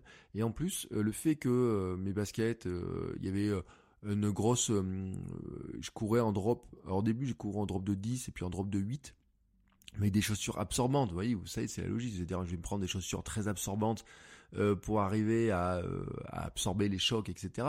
En fait, je me suis rendu compte avec le temps que c'était pas le cas, que finalement cette, cette, absorption plus ce poids porter, etc. plus euh, cette euh, qualité de, course moyenne, etc., font qu'en fait, je me suis mis, je, courais un peu assis, vous voyez, tout simplement, et c'est ce qui avait apporté à la périostite. Donc, euh, le fait, en fait, de changer de technique de course, de faire plus attention aussi au gainage, à la musculation, m'a aidé aussi, quelque part, à changer ma technique de course, et aussi, bah, finalement, à passer le cap de la périostite, qui est une, question que vous, me posez souvent à cette histoire de périostite. Si vous avez une périostite, allez voir un médecin. Vraiment, je vous le dis parce que là-dessus, moi, je, moi, je vous donne comment moi je l'ai vécu, mais je peux pas vous dire exactement si c'est une périostite, pas une périostite, etc. Eux, ils ont vraiment l'œil pour ça. Mais moi, vraiment, je sais ce qui m'a vraiment aidé, c'est gainage, musculation du haut du corps, balancier, mouvement de balancier des bras, etc. Euh, faire attention à se propulser et puis la cadence, vous voyez ce truc là. Euh, et ça m'a aidé en fait, euh, vraiment même quand j'ai fait ma, couvade, hein, mes 7 kilos en plus, me suis reconcentré là-dessus, vraiment faire attention à ça et de vraiment pas tomber dans les travers. Je pense que c'est ce qui aide à courir en surpoids, hein, c'est d'arriver à trouver cet allègement du corps. Voilà, tout simplement ce, ce gainage, c'est le meilleur dynamisme global du corps et pas se dire que le corps, quand on court, c'est juste les mollets, juste le pied ou quoi que ce soit qui court ou les cuisses, non, c'est l'ensemble du corps qui court, oui, qui, court, tout simplement. Ensuite, on m'a demandé des conseils pour sécher. Alors moi, je le dis très clairement, je ne suis pas très bon là-dedans. Euh, je, vous ai dit, moi j'ai fait un rééquilibrage alimentaire, je suis pas dans une optique de sèche. Peut-être qu'il faudrait que je rentre dans une optique de sèche si je voulais perdre mes, mes, bouées, hein, voilà, tout simplement, on va y revenir après. Euh, je vais vous renvoyer tout simplement vers quelqu'un qui le fait très bien, qui s'appelle Fitness Smith. Euh, Fitness Smith, Théo, c'est quelqu'un qui est dans la musculation. Alors bien sûr, si vous arrivez sur son site, il y a des gros bras, etc. Il a des e-books sur la sèche, il a des e-books sur euh, la musculation, il a des formules d'abonnement à 9 euros, il a des programmes, etc. Mais il a aussi des newsletters, il a aussi un podcast, il a aussi des vidéos, il a plein de choses comme ça gratuits. Donc déjà regardez son contenu gratuit. Euh, lui, il a bien sûr euh, quelque chose qui est sans glucides, voilà tout simplement. Mais il est dans une, une approche vraiment très pointue des choses, etc. Vous trouverez des conseils sur comment équilibrer, comment lui voit les choses, etc. Il était dans le cétogène avant tout le monde, grosso modo, on va dire. Euh, moi, j'ai pas testé le cétogène, je ne peux pas vous dire, j'ai pas d'avis sur le cétogène ou quoi que ce soit, euh, tout simplement parce que moi, je me sens pas de l'appliquer, ça me semble être trop, contraignant et ça me semble être même euh, quelque chose qui me semble presque contre-productif sur certains aspects par rapport à mon fonctionnement de mon corps à moi et mon fonctionnement personnel à moi. Mais vraiment, si vous êtes dans cette logique-là de sèche, c'est vraiment ceux qui sont plus dans la muscu, je pense, qu'ils sont bons. Et Finesse Smith c'est vraiment très très très très très bon là-dedans. Pourquoi moi je suis pas dans la sèche? Parce que j'ai en fait je me dis que quand je m'assèche, quand je euh, il y a des, les efforts que ça me demande en fait, c'est que ça me donne des fringales. c'est tout bête. Mais euh, vous savez comme je veux pas faire de fringales, et eh ben euh, comme j'ai je lutte plutôt contre l'avoir envie d'avoir trop faim à 3 heures de l'après-midi ou à 4 heures de l'après-midi, euh, je me rends compte par exemple que quand je fais du jeûne intermittent à midi, euh, derrière je le compense en mangeant trop. Donc c'est, pas intéressant pour moi de sauter un repas par exemple, comme c'est pas intéressant de supprimer certains ingrédients de mon alimentation. Ça me provoque en fait des déséquilibres que, que je cherche à justement à contrôler. Donc c'est pour ça que je suis pas trop là-dedans. Euh, autre question qui m'était posée, quoi manger avant et après une séance? Alors j'en ai déjà parlé un petit peu hein, dans des, la précédente séance de questions-réponses. pour faire un résumé rapide, avant avant la séance, c'est du facile à digérer, de l'énergie immédiate. Alors ça dépend quelle est la séance. Si c'est une séance de 1 heure, c'est une séance de 2 heures, de 3 heures, de sortie longue ou quoi que ce soit, bien entendu. Plus la sortie est longue, plus il faudra de l'IG bas, hein, tout simplement, de euh, quelque chose qui permet ben, plutôt des féculents, des choses comme ça. Plus la séance est courte et rapide et plus on est proche de la séance et plus il faudra des choses de, l'énergie immédiate. Moi, grosso modo, vraiment, grosso modo, barre de céréales, abricots secs, dattes, compote, pain d'épices, vous voyez, c'est un petit peu ma, ma petite euh, formule magique. Euh, une fois, des fois, c'est une barre céréale figue, vous voyez, un truc comme ça. Je la mets dans la sacoche, sinon quand je pars. Ça peut être des abricots secs, j'aime bien les dates. Oui, j'aime bien les dates. Euh, c'est un truc qui marche bien. Une compote, vous voyez les compotes pour les enfants, là, les pommes potes, euh, non pas pommes potes, là, les compotes en, les gourdes de compote. Glissez ça dans un sac. moi, je, des fois, je prends ça dans la voiture, dans l'entraînement, juste avant. Ça se digère très, très, très, très, très, très bien. Le sucre est vite assimilé parce que c'est de la compote. Ça part tout de suite, tout de suite, tout de suite là où on en a besoin. N'y a pas besoin de que le corps le digère. À la différence des fruits. Euh, par exemple, une pomme avant l'entraînement, moi je trouve que c'est pas une bonne idée. Une orange aussi, j'avais dit juste avant les entraînements, c'est pas une bonne idée. De tout, ça va pas très vite dans le sucre, dans, le sang cette histoire-là. Et euh, le, corps a besoin de temps pour le digérer. En revanche, une banane, ça oui, moi, la banane, une heure, une demi-heure avant l'entraînement, ça passe. Alors peut-être pas une banane, une grosse banane entière, ou alors une petite banane ou une demi-banane. Fait, ce qu'on fait souvent, c'est que ma fille, elle prend une banane et elle ne la mange qu'à moitié, et moi je mange l'autre moitié. Vous voyez, ça peut être un truc comme ça. J'avais aussi des trucs, par exemple, un peu de pain avec beurre cacahuète dessus. Moi, je sais que ça passe. À l'inverse, des trucs comme le flan ne passent pas. Voilà, il y a des, trucs comme ça. Mais je trouve vraiment la barre de la barre amande. Et là, je vais tester des produits à base de miel. Vous voyez, des barres miel, etc. C'est un truc que j'ai envie de tenter, donc je vais tenter ça. Et en fait, euh, je vais euh, je vais réinvestir un petit peu d'argent, vous donner à Patreon sur euh, des tests de certains de ces produits-là pour voir un petit peu ce que ça donne. Je vous en reparlerai plus tard. Ensuite, la question du après les séances. Alors après les séances, il y a un truc dans lequel il faut pas tomber, c'est manger n'importe quoi en disant ouais j'ai fait un gros effort sportif et tout, je me suis déchaîné, maintenant je peux bouffer n'importe quoi.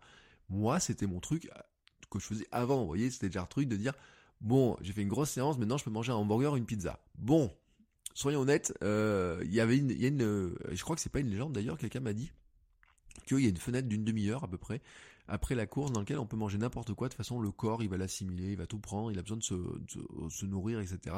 Donc, tout passe oui, tout passe. Mais vraiment, soyons honnêtes, le mieux, hein, vraiment le mieux pour bien récupérer, parce qu'on parle de récupération, et pour bien refaire son corps reconstitué, c'est hydratation, eau plus sodium.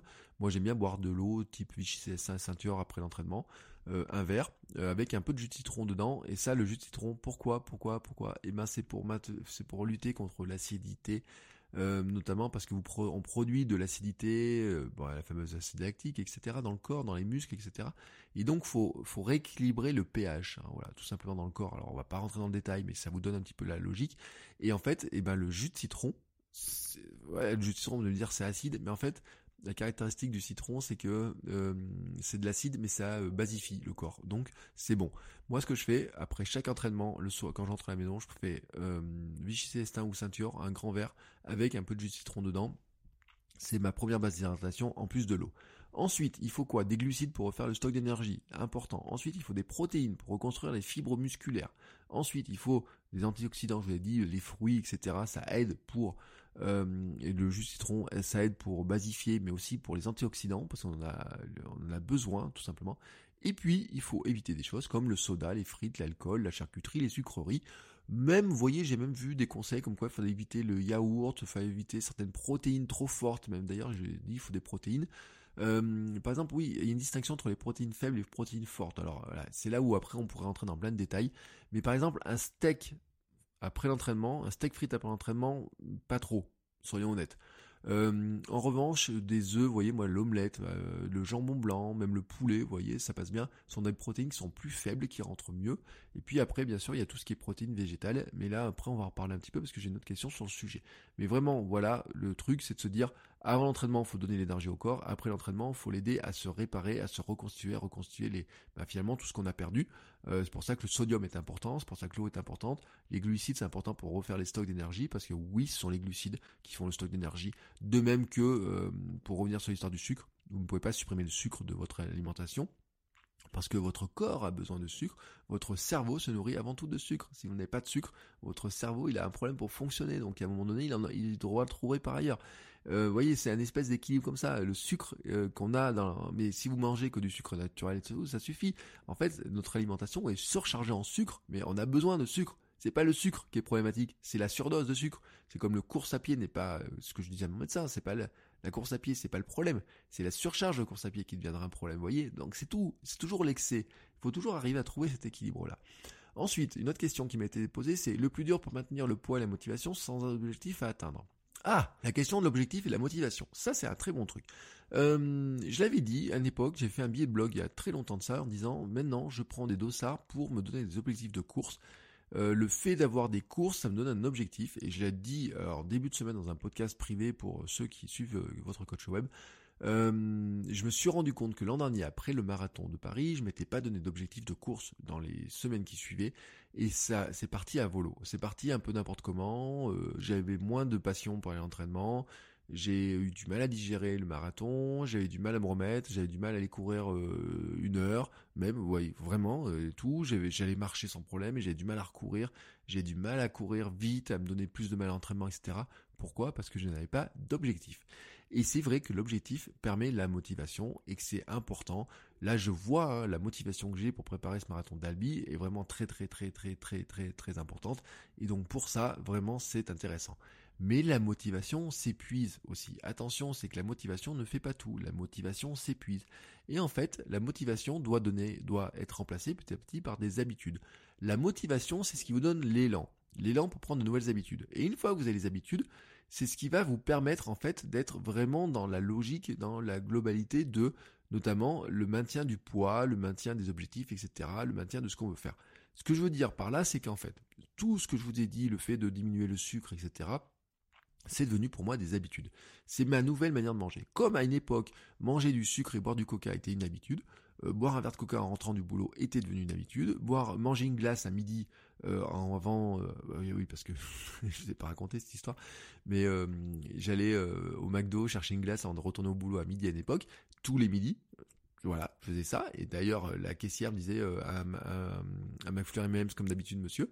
Oui, voilà. Donc, vous voyez, alors à ce moment-là, vous savez qu'il y a un truc qui cloche. Et euh, vraiment, c'était devenu une habitude mauvaise. Et donc, c'est remplacer ces mauvaises habitudes par des bonnes habitudes. La motivation permet de d'enclencher le système. Mais une fois qu'ensuite c'est rentré comme habitude, eh ben, j'y pense plus. J'y pense plus, vous voyez, maintenant, euh, machinalement, euh, j'achète des légumes, machinalement, je mange des fruits, machinalement, je bois de l'eau, machinalement, euh, je fais tout ça machinalement, vous voyez. Machinalement aussi, je me dis, attention, t'as déconné sur le sucre et tout, hier j'avais acheté des petits beignets, au lieu d'en acheter d'en acheter 6 et de manger les 6 d'un coup, je me dis, bah, t'en manges un à midi, tu iras courir après et puis après ben tu t'en mangeras après la course mais tu vas pas les manger tu vas pas manger 6 comme ça tu vas pas acheter 500 euh, grammes de bune tu vas en acheter que 100 grammes voyez des trucs comme ça. Et donc en fait ça c'est un élément qui est important c'est de dire que finalement il faut remplacer à un moment donné la motivation par une habitude. Et en fait ça devient un style de vie vraiment un style de vie.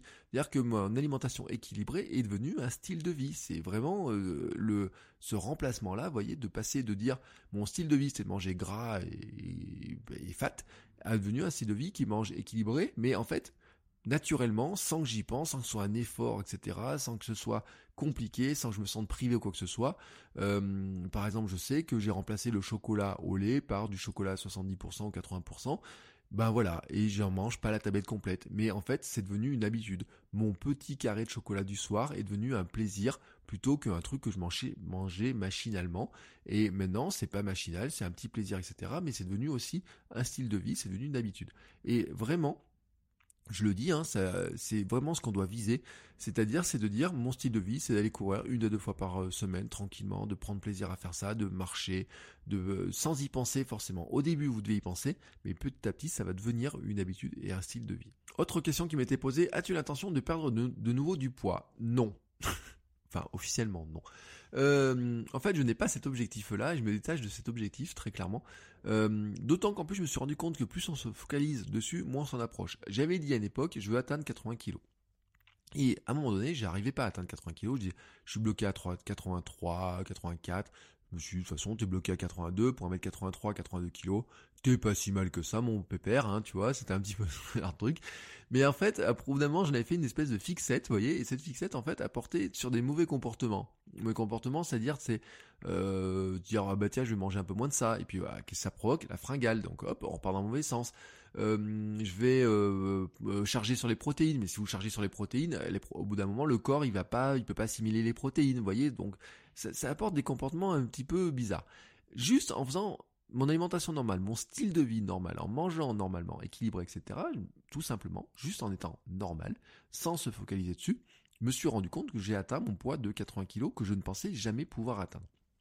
Est-ce que je peux baisser Est-ce que je peux descendre en dessous? Je l'ai dit, je suis descendu à 78,6 kg. Euh, qui était mon poids de forme avant le marathon de Paris.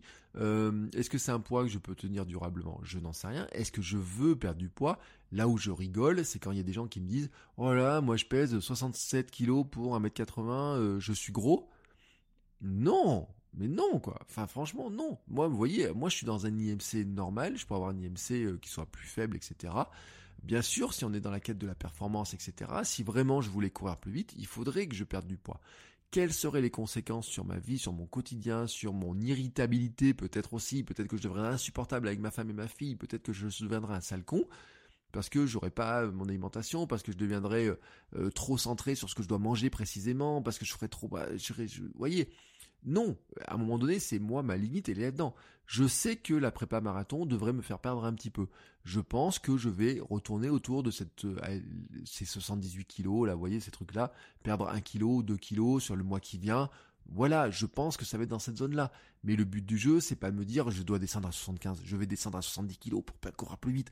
Oui, forcément, si on prend cette histoire de dire 2 kilos, c'est une minute au kilomètre, donc si j'en perds 5, et eh ben tiens, je peux gagner. Peut-être que je pourrais courir le marathon en 3h15 si je perdais 10 kilos. Peut-être, peut-être, j'en sais rien, mais quelle serait la conséquence sur mon corps? Je vous rappelle que moi, ma victoire, c'est pas de gagner la course, c'est ma victoire, c'est d'être mieux dans mon corps. Et là, actuellement, je me sens bien dans mon corps. Donc non, je n'ai pas l'intention de perdre de nouveau du poids. Si je dois perdre du poids, ça se fera naturellement et je pense que vous voyez, ça se fait par un affinage naturel. L'autre jour, quelqu'un m'a mis une réaction, m'a dit "Oh, t'as de beaux mollets." T'as des gros mollets, mais en fait mes gros mollets ont diminué. Ils ont diminué parce que la course, ben, tout simplement, euh, on n'a pas besoin d'avoir des gros mollets énormes, etc. Comme j'ai mes mollets de fouteux. Petit à petit, en fait, ils s'affinent. Bah oui, ils sont encore gros, mais ils s'affinent. Et donc peut-être qu'en fait, il y a des histoires comme ça d'affinage. Le corps va s'adapter finalement à cette activité sportive qui est celle que je fais, tout simplement. Euh, donc il va, je pense qu'il va s'adapter. Hein, morphologiquement, peut-être que j'ai une adaptation qui va se faire, mais volontairement tout de suite, je ne veux pas vous dire, il y a nulle part il est marqué que j'ai envie de perdre du poids. Voilà, donc c'est très clair et c'est très net. Le seul truc, et ça m'amène à la question d'après, c'est que est-ce que perdre du poids permettrait de perdre Alors, c'est la question qui était posée, c'était comment perdre le pneu de grossesse? Et c'était euh, une question qui était posée, euh, quelqu'un qui dit je pose ça pour ma femme. Euh, et donc on en revient pneu de grossesse, donc on va dire le ventre, etc. Je n'en ai aucune idée. Et c'est ce que je disais, peut-être qu'il faudrait que je perde du poids pour perdre mon gras du ventre. C'est une question qui m'a été posée l'autre jour. Euh, en fait, je surveille un truc. J'aimerais bien avoir des abdos. J'ai fait longtemps que je dis j'aimerais bien avoir les abdos un peu plus apparents, un peu plus creusés. Là, ça commence à creuser. Mais j'ai toujours, vous voyez, cette euh, dose de graisse euh, récurrente, viscérale en fait. C'est ce qu'on appelle de la graisse viscérale. C'est-à-dire que là, elle est vraiment, vraiment dedans. Euh, la graisse viscérale, en fait, euh, vous savez, quand vous êtes en obésité, c'est la plus dangereuse, en fait, parce que c'est celle-là qui est la, plus mauvaise pour le corps. Et ensuite, vous avez des, résidus de graisse qui restent comme ça, qui sont, qui sont bien accrochés. Et donc, il y a deux types de graisse, voilà. Et en fait, c'est assez compliqué de les faire partir. Je me suis rendu compte que en, maigrissant, j'ai perdu de plein d'endroits. J'ai les mains beaucoup plus maigres. À tel point que j'ai perdu mon alliance. Ah oui, ce je vous l'ai pas dit. Euh, en perdant du poids, en fait, mon alliance était devenue euh, trop large. Et un jour, je dis, bah, il faut que j'aille la faire régler, etc. Et puis, euh, j'ai un peu traîné avant de la faire régler. Et puis, un jour, je vais faire des cours à Vichy en vélo. Et je sais pas, à un moment donné, je, me bouge la main et hop, l'alliance est partie. Je sais où elle est partie, mais je l'ai jamais retrouvée. Donc, si vous avez retrouvé une alliance à Vichy, vous habitez à Vichy, vous retrouvez une alliance. c'est la mienne. Hein, c'est marqué 16 novembre 2013 dessus. Euh, la date. Euh, donc c'est la mienne. J'en suis euh, d'une tristesse. L'autre jour, j'ai mis une photo sur Instagram qui est une vieille photo. Ma femme dit oh il y a ton alliance dessus. Et je dis bah ouais. donc je l'ai perdu. vous voyez donc j'ai perdu du poids sur les. Enfin mes doigts sont plus fins, mon visage est plus fin, mes bras, tout est plus fin. Mais mon ventre, lui, ben, il garde, vous voyez, ses poignées d'amour elles ont diminué. Euh, je perds mes pantalons, je perds mes t-shirts sont beaucoup plus larges. Donc maintenant j'ai acheté des t-shirts avec deux tailles de moins. Euh, oui, parce qu'à une époque j'étais en XL, voire double XL, vous voyez, tranquillement. Et maintenant, bah, ma chemise de l'époque, elle est vraiment trop grande. Les pantalons sont vraiment tous trop grands, etc. Euh, mais n'empêche qu'il reste encore un petit peu de ventre. Alors peut-être que sur les femmes c'est un petit peu différent. Parce que c'est là où après c'est intéressant d'aller parler aux pros, c'est qu'il y a une différence entre les hommes et les femmes, c'est qu'on stocke pas les graisses au même endroit. Euh, les femmes ont plutôt tendance à stocker la culotte de cheval, les cuisses, etc. Les moins le ventre peut-être. Et les hommes, on a plutôt, tendance à stocker dans le ventre. Voilà. J'ai appris un truc en tout cas, c'est qu'on ne pouvait pas cibler la perte, l'endroit où on va perdre. On perd au sens global. Et c'est pour ça que m'a dit les coachs hein, que j'ai euh, croisés, que j'ai discuté avec ça. Il m'a dit de toute façon la perte de gras sur le ventre, viendra d'un assèchement global. Et c'est ce que vous diront en muscu, etc. C'est ce que vous dira Fitness Smith aussi, dont je parlais tout à l'heure. C'est que c'est une perte de gras globale qui permet, en fait, de faire perdre ces résidus qui resteraient dedans. Après, pour ce qui est de la grossesse, etc., moi, bien sûr, j'ai pas vécu une grossesse, j'ai vécu une couvade. Je sais comment moi je m'y suis pris, mais en fait, un homme et une femme, ne serait-ce que sur les hormones, etc., sur plein de choses, on n'est pas du tout, du tout, du tout, du tout dans la même logique. Moi, je sais que pour assécher mon pneu à moi, il faudrait que je fasse vraiment des efforts de sèche, et je vous ai dit que j'ai pas trop envie de les faire, que pour l'instant je suis plutôt dans l'apport d'énergie et l'équilibre de tel que j'ai dans mon style de vie tel que j'ai, il me convient très très bien. Donc j'ai pas vraiment de réponse toute faite, je suis désolé là-dessus. Alors, autre question qui m'était posée, as-tu des appréhensions à reprendre un jour du poids, par exemple si arrêt course à pied euh, Alors, pas vraiment.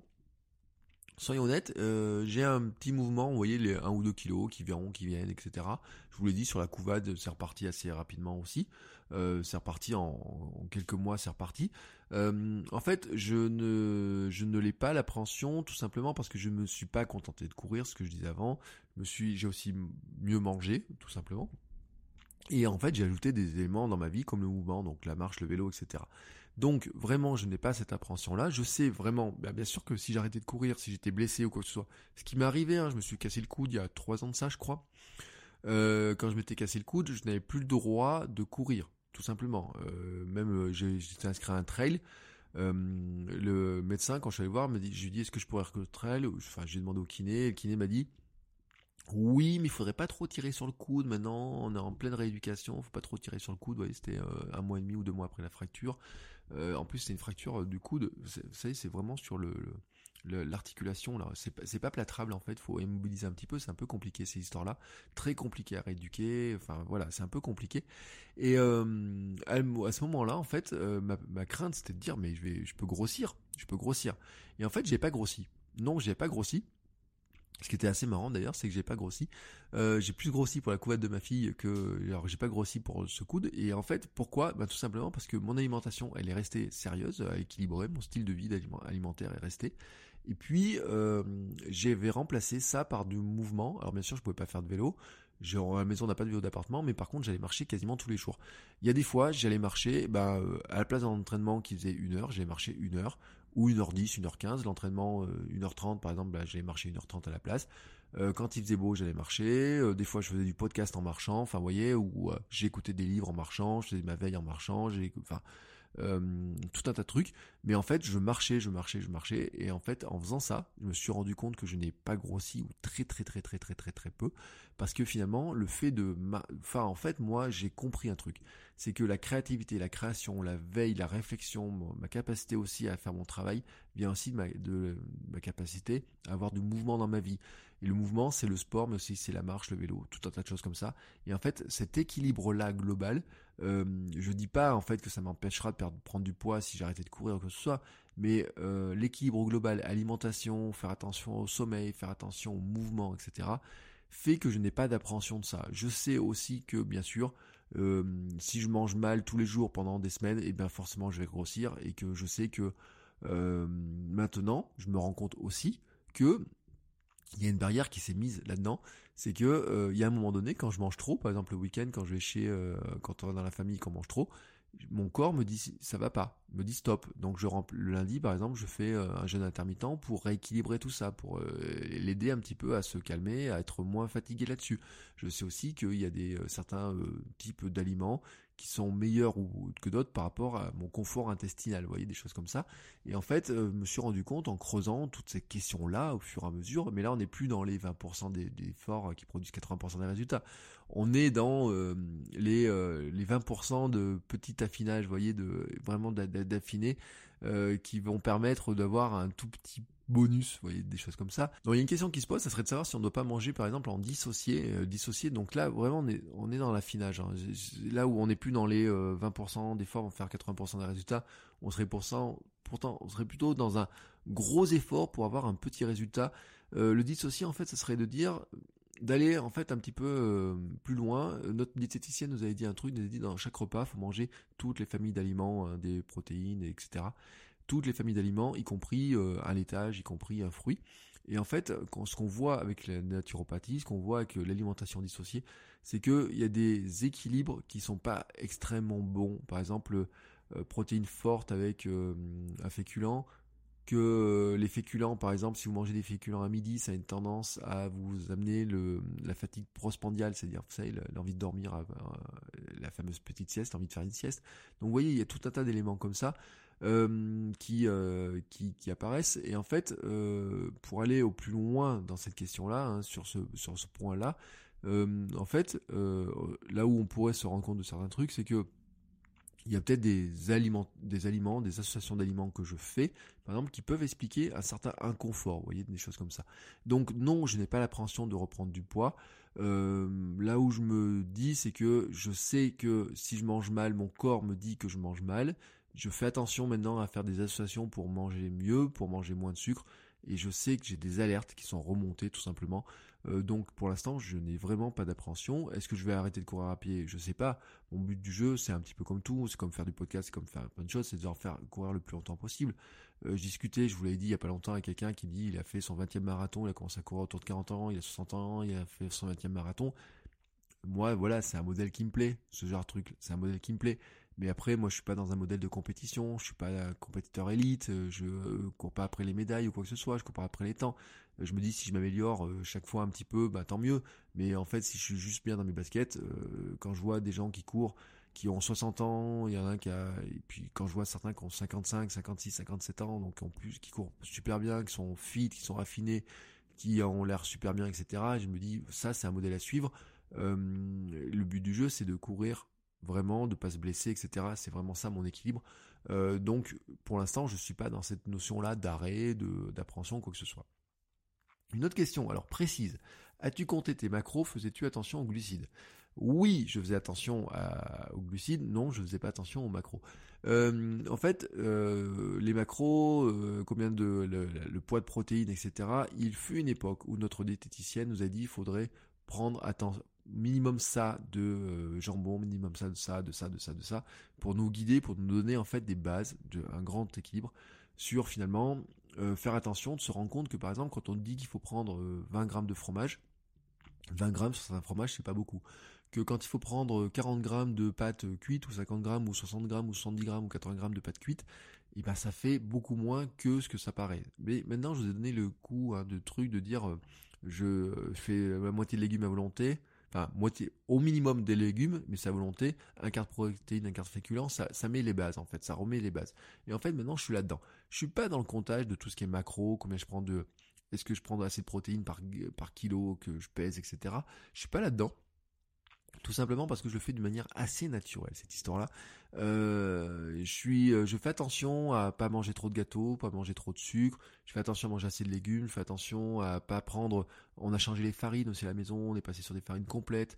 Donc, vous voyez, il y a tout un tas de choses comme ça qui sont faites petit à petit, euh, qui font que finalement, maintenant, je ne fais plus du tout attention à cet aspect-là. Ça fait très longtemps que je ne pèse pas mes assiettes. Euh, mais vraiment, quand je dis très longtemps, euh, des fois, je voyais par curiosité, quand on prend du jambon, je regarde le poids de la tranche de jambon, par curiosité un petit peu.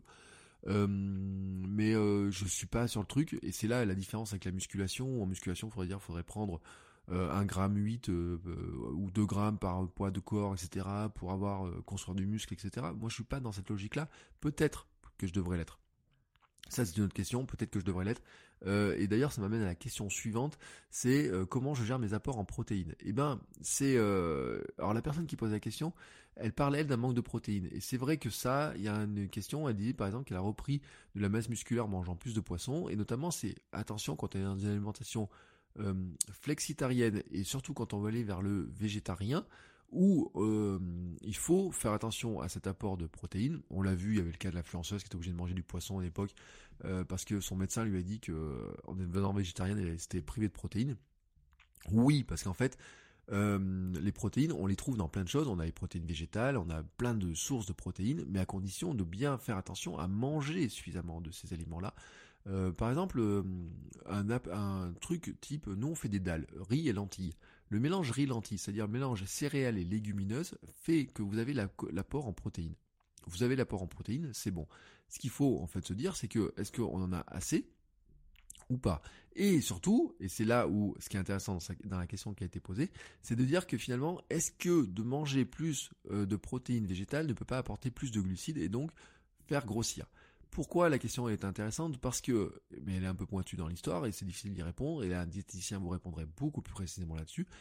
Il est vrai qu'il faut plus de protéines végétales que de protéines animales pour avoir sa dose. C'est une question de synthétisation des protéines. Voilà, il, nous faut plus de protéines végétales pour compenser les protéines animales que l'on prend pas.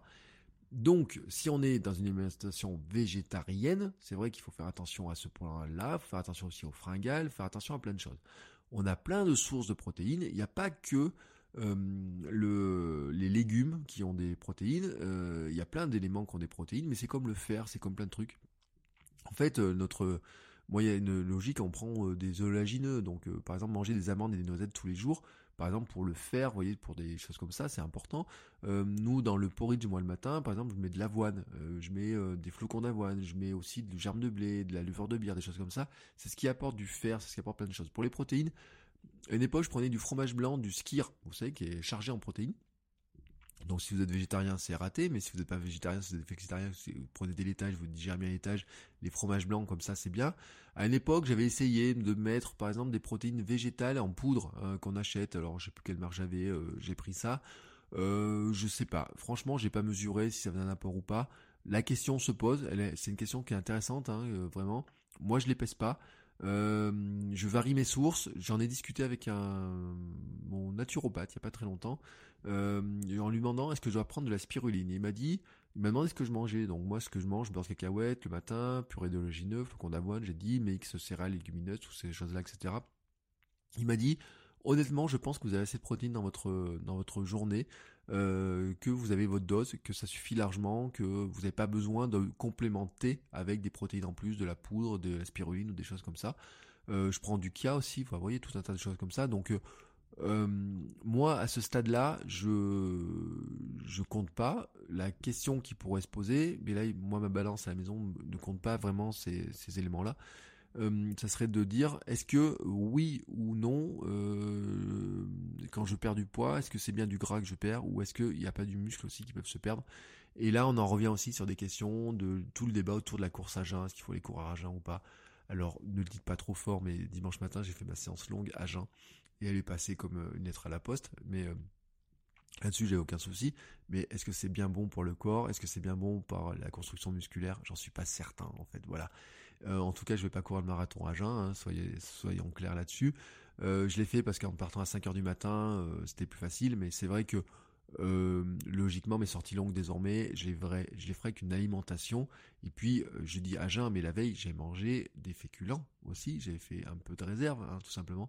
Donc, vous voyez, c'est cet ensemble-là, ce lifestyle global, un petit peu, que je, calcule comme ça. Donc, c'est vrai que tout ce qui est apport, comptage de macros, comptage de poids de protéines, etc., moi, je le fais pas.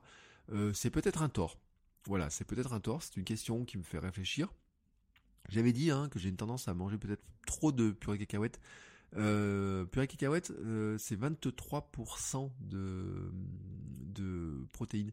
mais je vais remplacer par exemple, vous voyez, par des j'ai fait l'autre jour un truc qui était super bon, mais vraiment super bon. C'était des haricots blancs avec du, des petites pépites de chocolat dedans et un peu de sucre. Au début, c'était pour faire une sorte de pâte à gâteau, cookie dots là, mais ça n'a pas eu la texture. Je voulais faire des petites boulettes avec ça, ça n'a pas eu la texture.